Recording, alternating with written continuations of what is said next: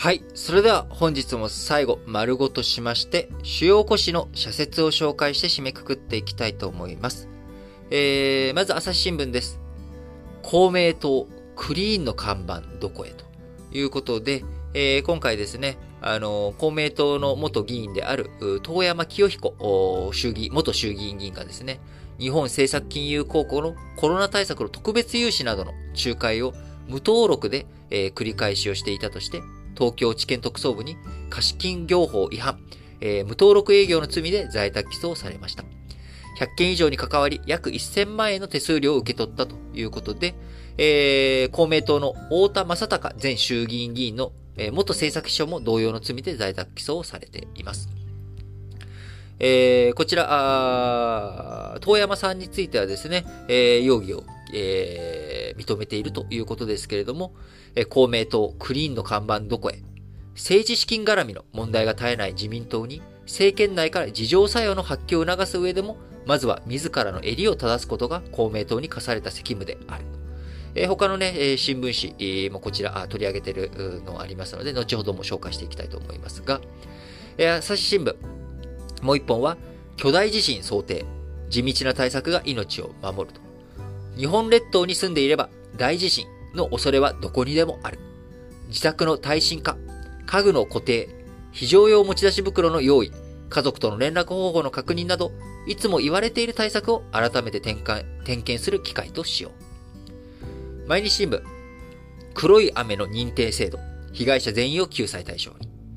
援護法は原爆による健康被害が他の戦争被害とは異なる特殊の被害であることを踏まえて制定されました。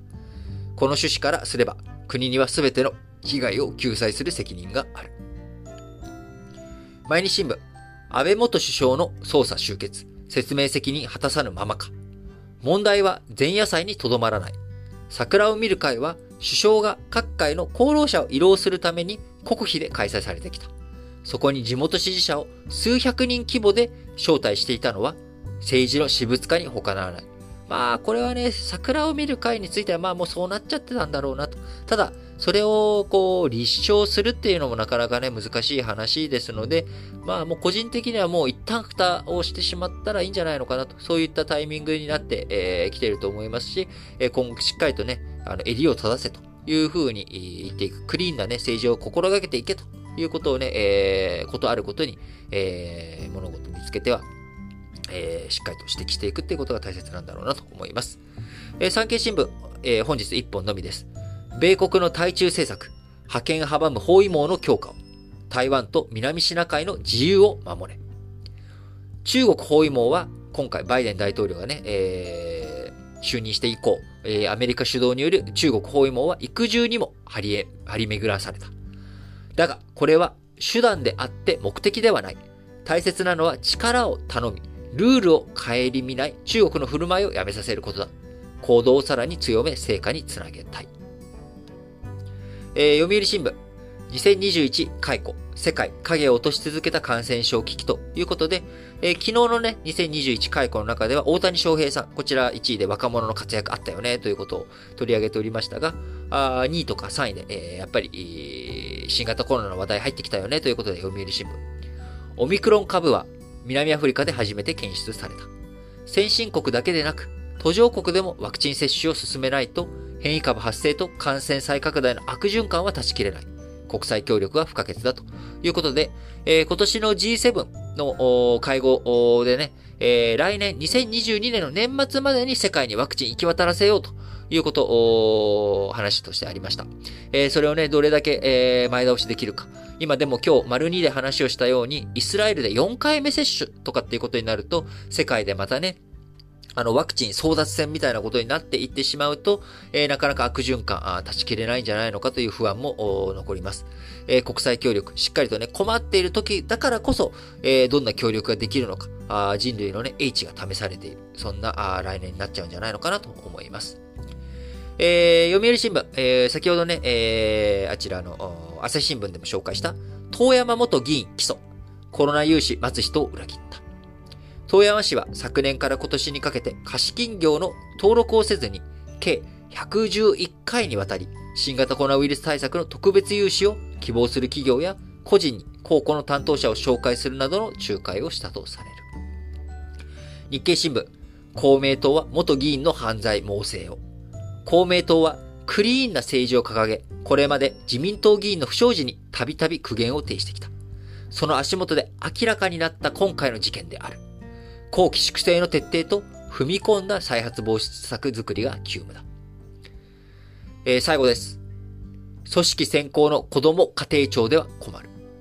気になるのは、すでに生まれている子供への支援策に比べ、深刻さを増す少子化への言及が乏しいことだ。とりわけ、若い世代の就労や両立支援は少子化対策としても子供の貧困を防ぐ面からも重要だ。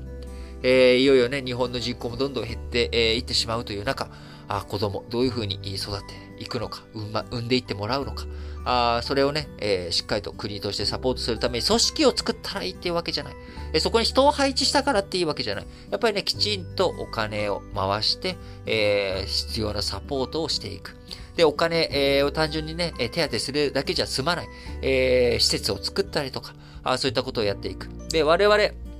え政治にね、え任せるだけじゃなくて、え近くに保育園とか幼稚園が出ること、できることに対して、地元の反対がね、起きてしまう。えそんな子供に優しくない。あるいは、あ公園でね、ボール遊びをするとかね、それがうるさいとか、あそういったことになっていく。寛容さをね、え我々子供、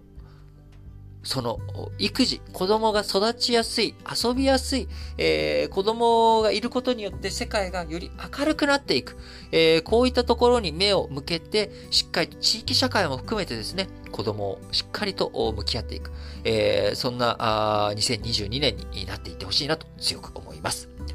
えー、ということで、本日どころかですね、えー、この、早い、長い人では2月2日から聞いて、クラブハウス時代から聞いていただいている方もいらっしゃると思いますし、えー、ポッドキャスト化した6月以降から聞いてくださっている方もいらっしゃると思いますが、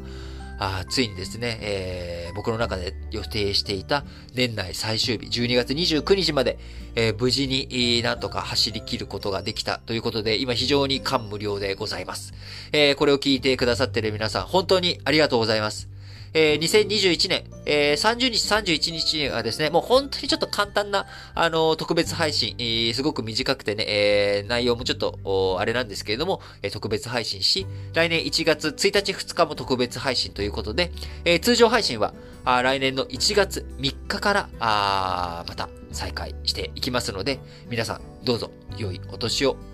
お迎えいただければと思います。